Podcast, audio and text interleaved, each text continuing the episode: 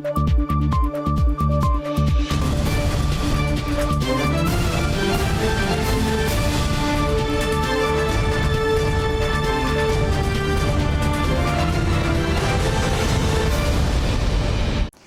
时刻带您迅速掌握潮流趋势，欢迎收看《财经趋势四点零》，我是赵廷玉。首先带您关心外媒报道，有四家台湾厂商疑似协助中国华为新建晶片厂。对此，经济部长王美花表示，经济部已经启动相关调查。外媒点名台湾四家科技厂商疑似协助中国华为新建晶片厂。虽然没有涉及关键技术和设备材料，但仍引发国安疑虑。经济部已经启动调查。第一个，当然我们也要了解它在中国的实际的营业项目，跟呃当时我们投资核准的项目有没有吻合哈？那这个部分如果不吻合，确实两岸条例里面呃有相关的处罚的。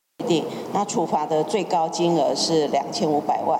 那呃，这个我们同时哈也发函请这个四家公司哦来做说明。为了保护台湾高科技产业，台湾政府将在年底前公布一份关键技术清单，界定涵盖半导体、航太与资通科技等产业的国家核心关键技术。财经专家谢金河指出，在美国明确规范对中禁令，荷兰也对关键设备管制下，台湾立法必须要加快脚步。台湾一定要有一些这个政府设定的不准输往中国的清单。那这个其实台湾我们在行政效率上太慢，这个就是台湾安全最重要的一个一个护城河。但是我们到现在为止，这个在立法的进度啊太缓慢，这个对台湾安全其实也是另外一种考验。经济部长王美花表示，国科会近期将公告台湾关键技术，并寄出一定强度的管制措施。政府会站在台湾技术的关键点与国家安全进行考量。新唐人亚太电视胡宗汉、赵廷玉，台湾台北报道。好，这里看到美国政府向中共警告，最快将在本月份更新晶片禁令法规，防堵先前的禁令漏洞。另外，超委执行长苏姿峰被外媒问到华为议题时，也透露技术对于国安至关重要。华为新旗舰机搭载中芯七纳米晶片，疑似突破美国制裁，而华为是否仅仅是说大话？产业界相当关注。There's a lot of noise recently about Huawei. They put out a seven nanometer chip. this is either an earth shattering geopolitical event or it's bullshit. I don't know that I would call it a earth shattering geopolitical event. Um, Look, I, I, think there's no question that you know technology is uh, is considered uh, a national security um, you know of importance, and you know from a U.S. standpoint, I think we want to ensure that you know we keep that lead.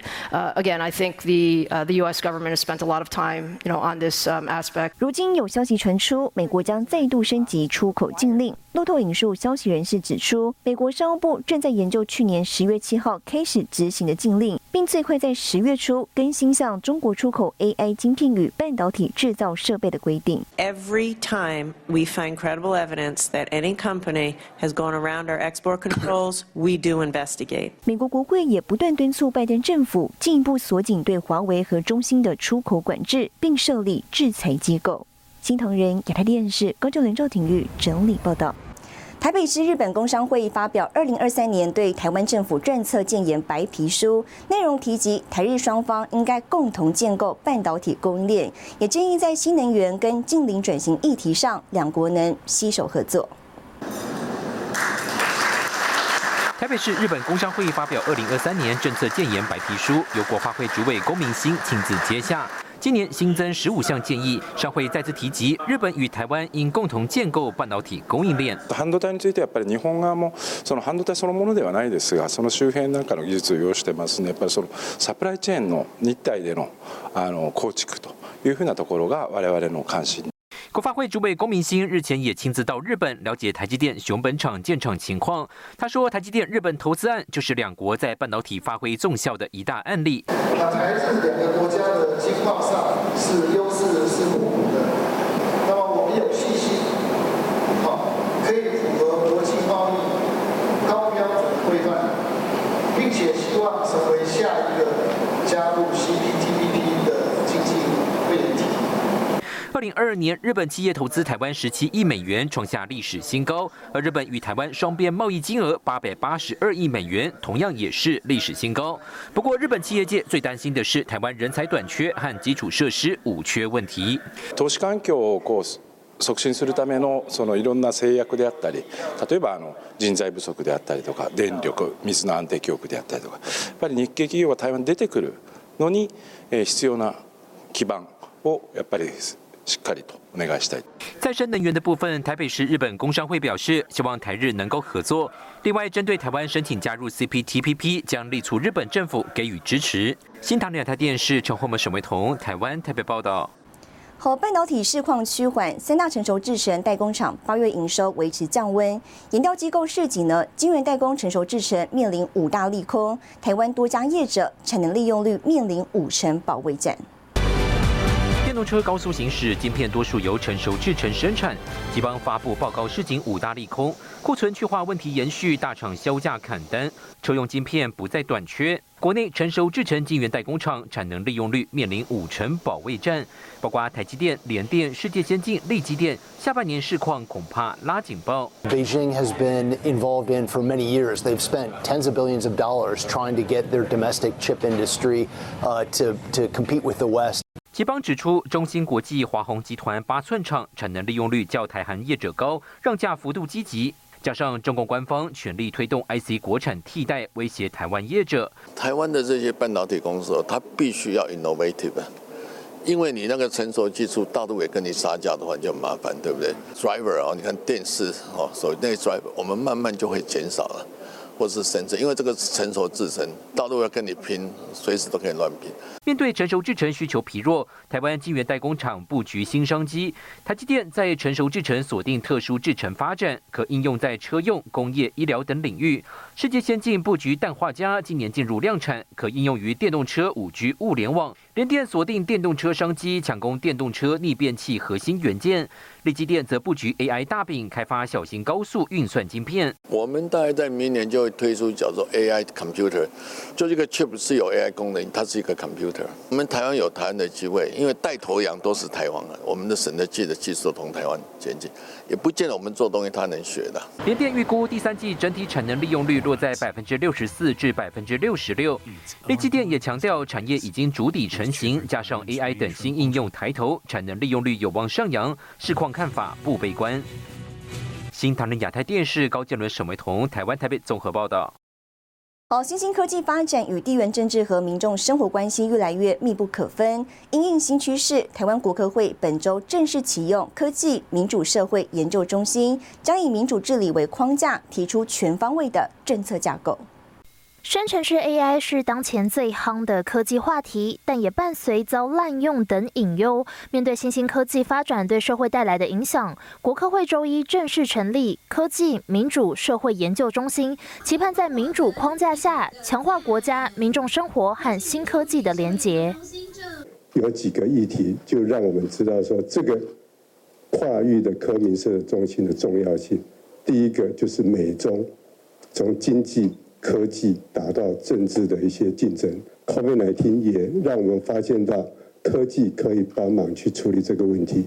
国际近年从美中角力、疫情、俄乌战争等事件，看见科技和生活、社会的不可分割性。科明社中心召集人陈东升说明，中心近期的研究重点将聚焦在生成式 AI 和台湾民主发展、中方因素对台湾半导体发展影响，以及境外势力操弄台湾选举相关治安防护机制建立等议题。国际智库的这一种啊交流跟合作啊，那大家透过这样的这个这个方式呢，来形成一个政策研究的这个生态的这个体系。其实有一个很大的期许，就是 DSET 未来一定是一个亚洲啊能够推出去，让大家看起来很亮眼的一个智库。在各国重视科技战略、科技民主之际，台湾国科会成立科民社中心，行政院长陈建仁期盼成为亚洲重点智库。新唐人亚太电视曾一豪、曾新敏，台湾台北报道。好，带你看到这一周的财经趋势短波。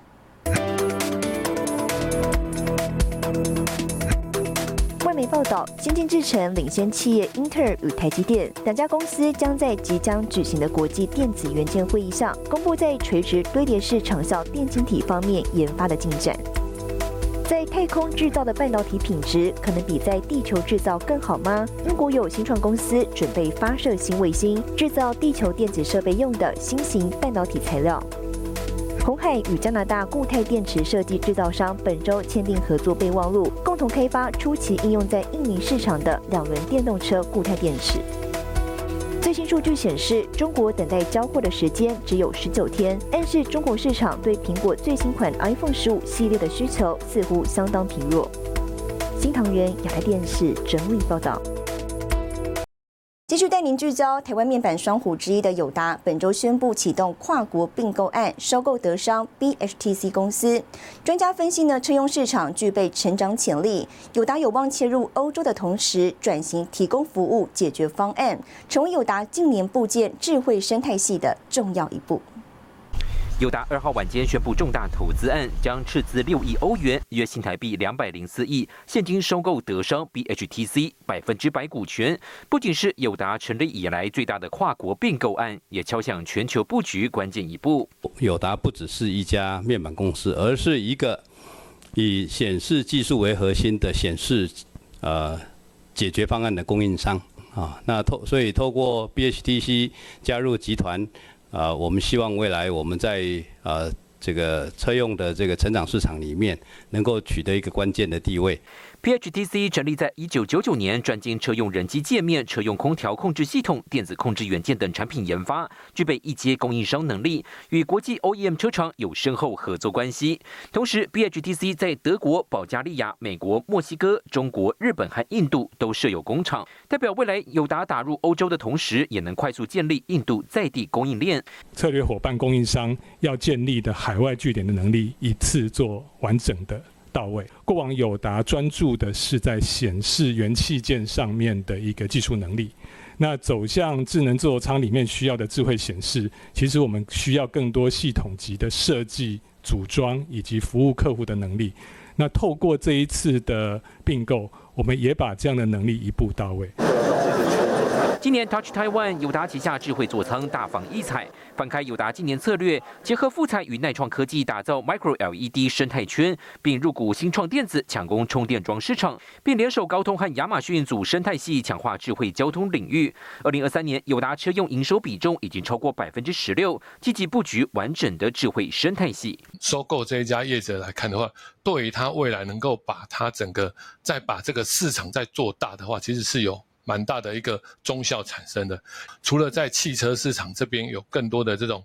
呃，商业模式或者市场拓展以外，它能够能够进一步再拓展到其他的车辆，这个对它的未来其实这个商机其实是可以持续有成长的一个一个空间的。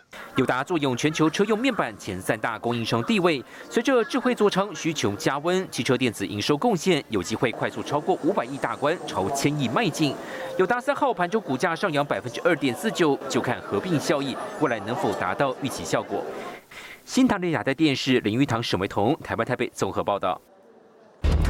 台湾太空产业写新篇章，第一颗自制气象卫星就要升空。更详细的新闻内容，休息一下，马上回来。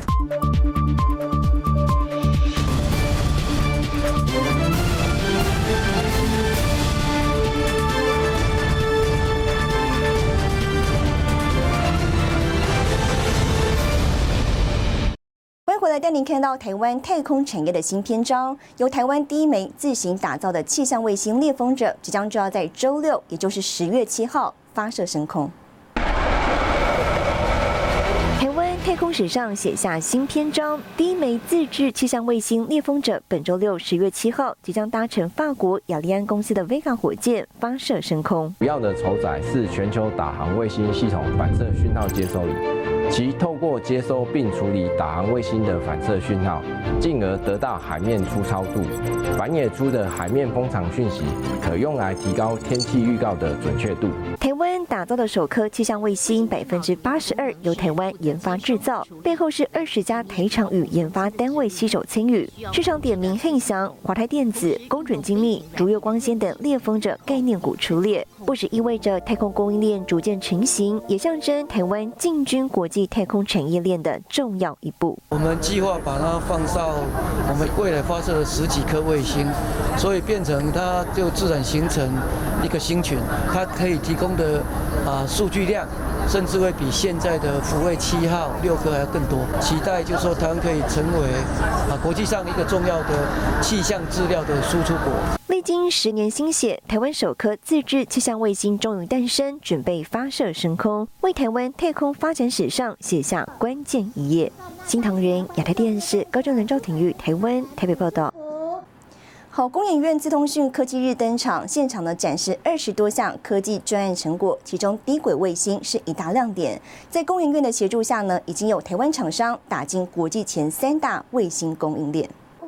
价值近新台币两亿，台湾自主低轨卫星太空设备首次实体展出，在工研院资通讯科技日亮相。低轨卫星展区秀出台湾射频晶片研发成果，也协助台湾厂商完成地面设备系统整合，已经有业者打入国际前三大卫星供应链。啊，地面接收设备的 performance 超越哦现在的这个标杆厂商啊，Starlink 哦。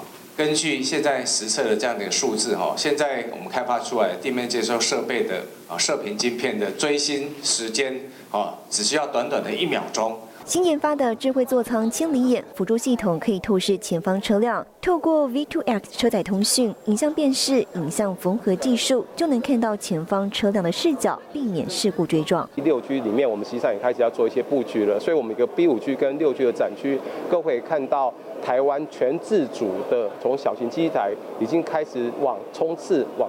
中大型机台来冲刺。而在五 G o r a n 为基站系统，工研院研发关键技术，目前已经寄转厂商，并积极进军国际生态系。根据资策会统计，台湾自通讯产业二零二三年硬体产值约两千两百六十亿美元，占全球比重百分之三点八，占比接近德国与英国。台湾自通讯产业位居国际重要定位。工研院自通讯科技日秀出超过二十项创新技术，展示台湾技术自主研发能量。新腾云亚太电视高中人张新敏台湾台北报道。台湾电脑品牌大厂华硕与处理器大厂英特尔本周签署协议，华硕呢接下英特尔 NUC，也就是新一代运算单位的产品线来进行生产销售。董事长施崇堂宣布，成立新的 NUC 事业部，未来还会持续扩编。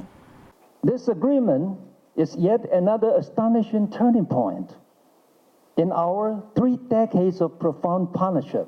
华硕董事长施崇堂亲自宣布，英特尔 NUC 正式成为华硕产品线的一份子。二日与英特尔正式签约，未来华硕将制造、销售以第十代到第十三代英特尔处理器为基础的 NUC，并接管英特尔相关客户及员工。英特尔执行长基辛格特别录制影片，祝贺双方合作。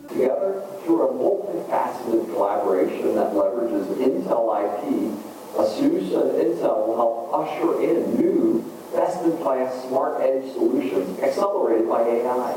I would like to extend a warm welcome to the dedicated members of the Intel NUC unit who will be a part of our newly formed ASUS NUC business unit. 施崇堂宣告成立华硕 NUC 事业部，全力抢攻迷你电脑市场。目前团队规模约一百五十到两百人。事实上，NUC 是新一代运算单元，包含标准电脑功能，像是处理器、记忆体、固态硬碟或 WiFi，并支援整合和独立显示晶片。随着 NUC 产品线加入，为华硕 AI 发展在不同装置运行上将有更多机会。事实上，我们在一些 mini PC 里面，我们就有。呃，放 AI 加速器，像这一类产品，我们也有 Intel 的 solution。在 Intel 的 NUC 跟我们原来华硕的 Mini PC 这些 key talents，我们会希望把它们 unify 成一个更好的、更有战斗力的团队。NUC 是英特尔在2013年首。首度推出的迷你电脑系列。华硕表示会沿用英特尔 NUC，但名称会改为华硕 NUC，产品最快在二到三个月内就能在市面上看到。新唐亚太电视高建伦、李晶晶，台湾台北报道。带你浏览这一周的重要财经数据。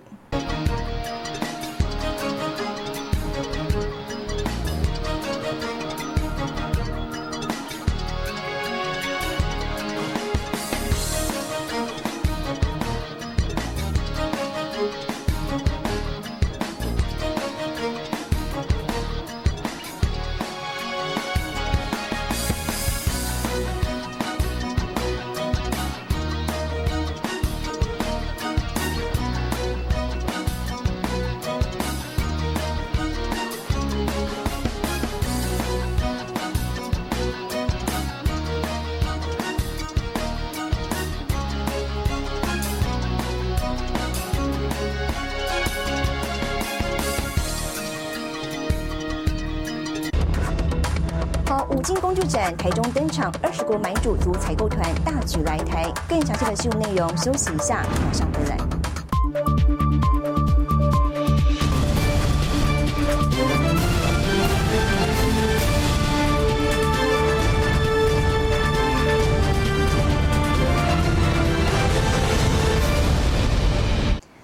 来！台湾国际五金工具博览会本周在台中登场，看好疫后产业复苏力道强劲，今年展览规模创下新高，超过三百家国内外指标大厂参展。二零二三台湾国际五金工具博览会正式开场。由台湾手工具工会主办的台湾国际五金工具博览会，今年携手二十多家产业工协会共同举办。好今后产业复苏力道强劲，超过三百家国内外指标大厂参展，规模较上一届成长百分之四十，吸引近二十国买主来台采购。手工具产业在中部占的百分之七十的业者，那我们有非常完整的供应链，让买主能够逛展，同时能够房产，厂商就可以在非常短的距离之内，就把它带到工厂去进一步的洽谈跟参观。台湾手工具业者超过两千四百家，中部地区就占了七成，形成特殊的产业聚落，也是国际品牌的采购重镇。根据统计，每年可创造超过新台币一千三百亿元产值。这些所有的零件，百分之百我们都是台湾啊，尤其这个本体哈，这些都是中钢的钢材。亚洲最大、全球前三大的工业级活动扳手厂博兴总经理吴传福亲自介绍最新研发，把扳手跟前类结合的手工具，能轻松操作、省时不费力。在手工具领域深耕四十年的吴传福，娓娓道出台湾手工具产业站稳全球一席之地的关键原因。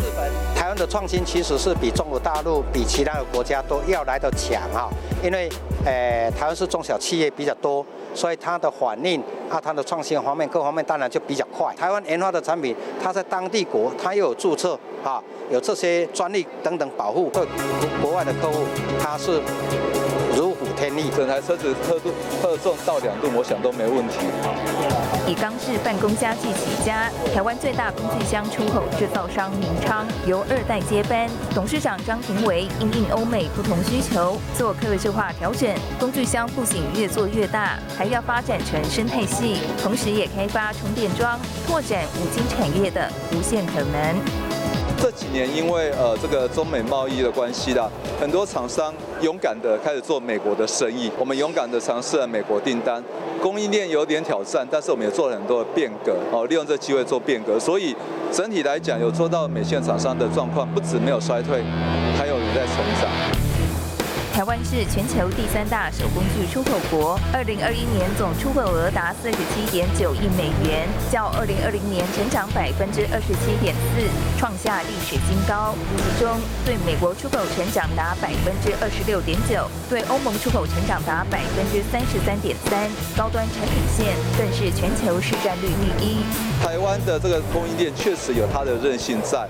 那在产品的品质创新上面确实哦也具备一定的这个能力所以或许台湾的产业链不是最大的供应商但是我觉得是最强最有韧性的供应商最值得信赖的供应链就在台湾。展览贯彻手工具王国全球最强供应链在台湾精神让国际买主看到台湾源源不绝的创意能量为台湾出口外销创佳绩。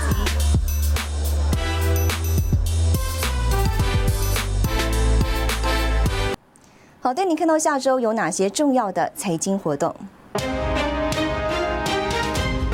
十月十一号，美雅科举办法说会；十月十二号，大力光法说会；十月十二号，美国公布消费者物价指数；十月十四号，台积电运动会。